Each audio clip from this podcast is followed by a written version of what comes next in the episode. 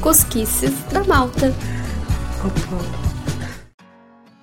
Alô, Unidos da Cosquice!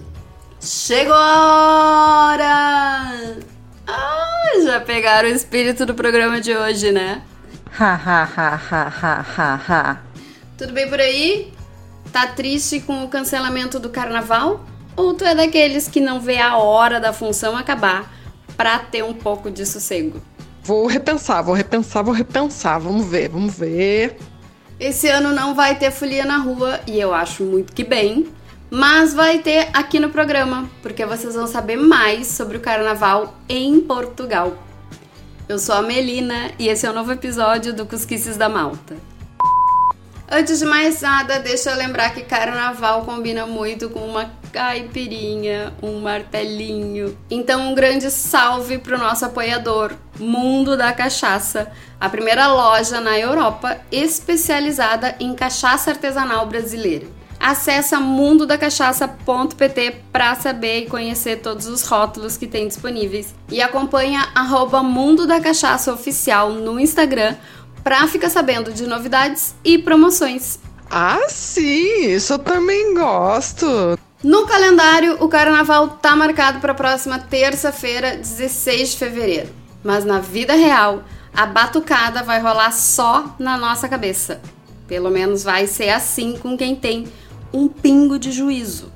E para surpresa de muita gente, ou não, Portugal tem opções bem animadas para pular o carnaval.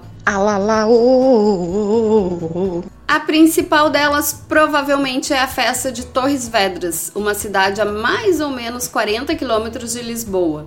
Lá acontece o mais português dos carnavais em Portugal, uh, seja lá o que isso quer dizer. Como manda o manual carnavalesco, em Torres Vedras tem desfiles, bailes de máscara e toda aquela diversão que a gente está acostumado. Assim a gente não se perde. Além disso, entre vários ícones, tá a matrafona, uma tradição de quase um século em que os homens desfilam com roupas de mulher. Vale uma explicação. Ai, Assim, uh, particularmente, eu não acho isso uma boa ideia, né? A tendência é sempre os homens explorarem estereótipos e ridicularizarem as mulheres. E eu não vejo graça nenhuma nisso. Mas em alguns vídeos que eu vi, deu para perceber que alguns são inteligentes e muito criativos, se fantasiando de famosas ou homenageando até que respeitosamente as mulheres comuns. Será que isso é possível?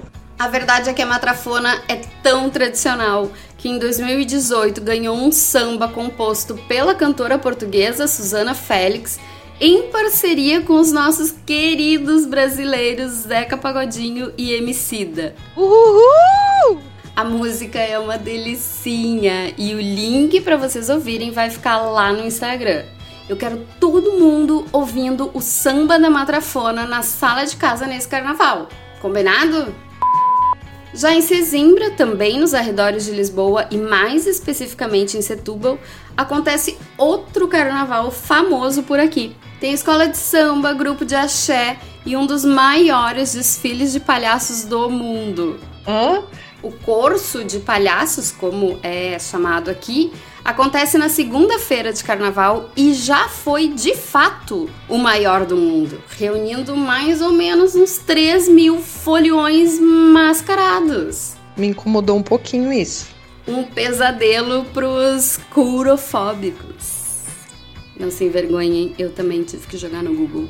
E Sesimbra também é um bom destino para quem viaja com crianças, porque tem o concurso infantil de máscaras. Para quem mora lá, até na escola, os miúdos trabalham nesses preparativos. Deve ser uma coisa bem bacana de experienciar. Ai, muito fofinho, muito fofinho, muito fofinho. A festa acontece também na beira da praia, com DJs espalhados pela orla. O que significa que o carnaval faz a galera esquecer até que tá no inverno. Ah, mas eu entendo. Apesar de que, e quem ouviu o episódio da semana passada já sabe disso, mais ao sul as temperaturas já são um pouquinho melhores. Que o diga quem escolhe passar a festa na cidade de Lolé, no Algarve. Dizem que lá as influências brasileiras no carnaval são ainda maiores do que em outros lugares. O que até fica bem visível na música e na oportunidade de usar a festa para fazer sátiras e críticas sociais. Ah, acho que é um exemplo, sabe? Outra coisa que lembra o Brasil são os gigantones e cabeçudos, bonecos que se parecem muito com os de Olinda. Não é exatamente igual. Os gigantones têm mais ou menos assim de 3 a 4 metros de altura e é uma pessoa que vai dentro do boneco. Já os cabeçudos é, é um cabeção mesmo, assim, cabeção que o folhão usa como um capacete. As duas coisas são feitas com papel machê e dá um visual muito divertido para as ruas da cidade. E isso não acontece só em Lolé. Os gigantones e os cabeçudos estão também em outras cidades e em outras festas, inclusive, como o São João. Isso quando a gente tinha festa, né? Vocês lembram dessa época? Mas bem pouco, mas bota pouco nisso. E não dá para falar de personalidades do carnaval português sem falar nos caretos, esses mascarados que eu ainda não defini se eu admiro ou tenho medo. A coitadinha, ela tá tendo muita dificuldade. Os caretos são tradicionais das regiões de Trás-os-Montes e Alto Douro, no norte de Portugal. E vocês que acham que é só uma bobagemzinha de carnaval, saibam que em 2019 os caretos foram declarados Patrimônio Cultural e Material da Humanidade pela Unesco é muito relevante. Eu tô tentando encontrar uma forma de explicar uh, como e o que eles são, mas uh, não é fácil porque eu só vi fotos e mesmo assim é uma coisa que me desperta uh, sentimentos diversos. O traje é uma coisa meio tribal, assim, com, com, com umas franjas e máscaras. Não sei, eu acho que eu não entendi ainda. O site da RTP Ensina tem um texto sobre os caretos que diz, abre aspas, de chocalhos à cintura e vara na mão, os caretos têm o diabo no corpo. Fecha aspas. Será que assim vocês conseguem entender essa minha assim diversidade de sentimentos? É mais ou menos assim que os homens trajados de caretos agem, aloprando na rua, fazendo arruaça, chacoalhando as mulheres. Como assim? Pois é, essa é a tradição e tudo é muito levado na esportiva.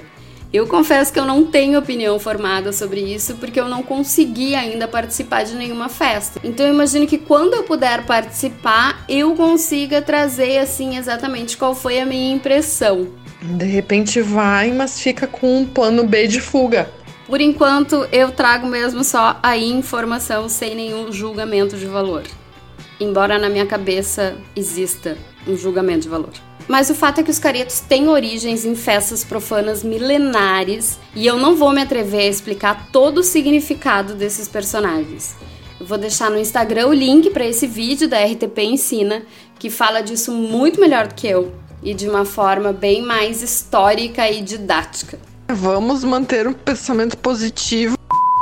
E ainda tem mais. O Carnaval de Ovar, no distrito de Aveiro, é outro dos preferidos pelos portugueses. Por lá também tem escolas de samba, blocos de bairro e aquelas bandinhas que saíram dos salões e foram para as ruas. Tanã, tanã, tanã, tanã, tanã, é tudo muito organizadinho, tem concurso.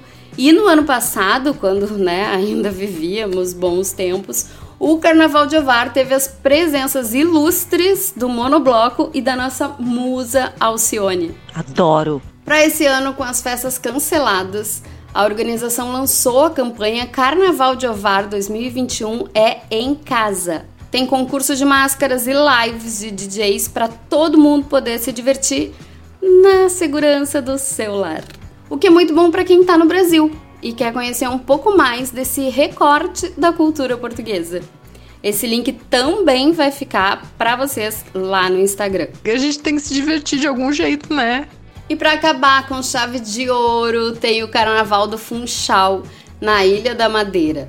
Lá talvez estejam as festas mais diversificadas da folia portuguesa. Para terem uma ideia, tem a festa dos compadres, onde a população confecciona bonecos que representam críticas sociais e depois vão ser julgados e castigados os bonecos, né? Não a população, em princípio. Hoje em dia mais nada é impossível, né? Tem também o Carnaval das Crianças, em que alunos de várias creches e escolas desfilam com as fantasias que eles mesmos fizeram nas aulas. Ai. E o mais esperado, o Cortejo Trapalhão, onde não tem regra nenhuma e participa quem tiver afim. Tu já me deu uma ideia? Como se isso não bastasse, recomenda-se muito que os turistas e foliões, em geral, desfrutem da tradicional poncha, do vinho da madeira e das espetadas. Não esquecendo que o clima da Madeira tá na mesma vibe do Algarve, então teoricamente o frio não vai estar tá tão sacana quanto em outras partes do país. Se é assim, sim. Então, meus globeleses, gostaram de saber que aqui não é só fado no pé? É claro que a coisa não é tão pegada quanto no Brasil. Eu lembro que no ano passado o carnaval quase me passou batido, assim. Eu tava trabalhando e eram dias normais, nem se falava muito nisso. Esse ano deve ser ainda pior. Mas eu que amo carnaval, tenho muita vontade de participar de várias dessas festas para ter essa experiência guardadinha na mala. Não vai ser esse ano, mas em 2022 acho que vai rolar. Será que já não teremos mais coronga? Queridos, eu sei que essa época é tentadora, juntar uns amigos, fazer um sambinha, mas tentem deixar isso pro ano que vem. Tá mais que provada a importância do distanciamento social.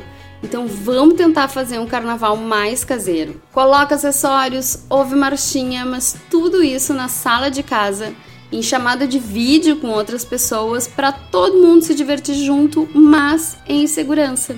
Estamos combinados? Sim, sim, sim! Muito obrigada por me acompanharem até aqui. Obrigada Mundo da Cachaça por garantir meu carnaval. Para quem tá em Coimbra, garante a tua folia também e pede pelo site mundodacachaça.pt e acompanhem arroba Mundo da Cachaça Oficial no Instagram de vez em quando eu até apareço por lá pra mostrar que a coisa é boa mesmo. Fiquei muito orgulhosa de ti. E falando em Instagram, vão em arroba Cosquices da Malta pra me contar como vocês vão pular o carnaval esse ano. Aliás, pode até postar foto com a hashtag Carnaval Cusco pra gente sambar juntos. Fiquem bem, se cuidem e nos ouvimos na semana que vem. Beijo!